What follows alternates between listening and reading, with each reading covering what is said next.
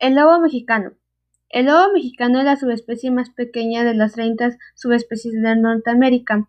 Su hábitat se puede dar en diversos sitios, desde zonas desérticas y semiáridas hasta bosques, extendiéndose por México, Texas y Arizona, ocupando su amplio territorio que posteriormente se vio muy reducido. Por lo general, son animales de hábitat nocturnas y su dieta se basa en venados, borregos, liebres y roedores.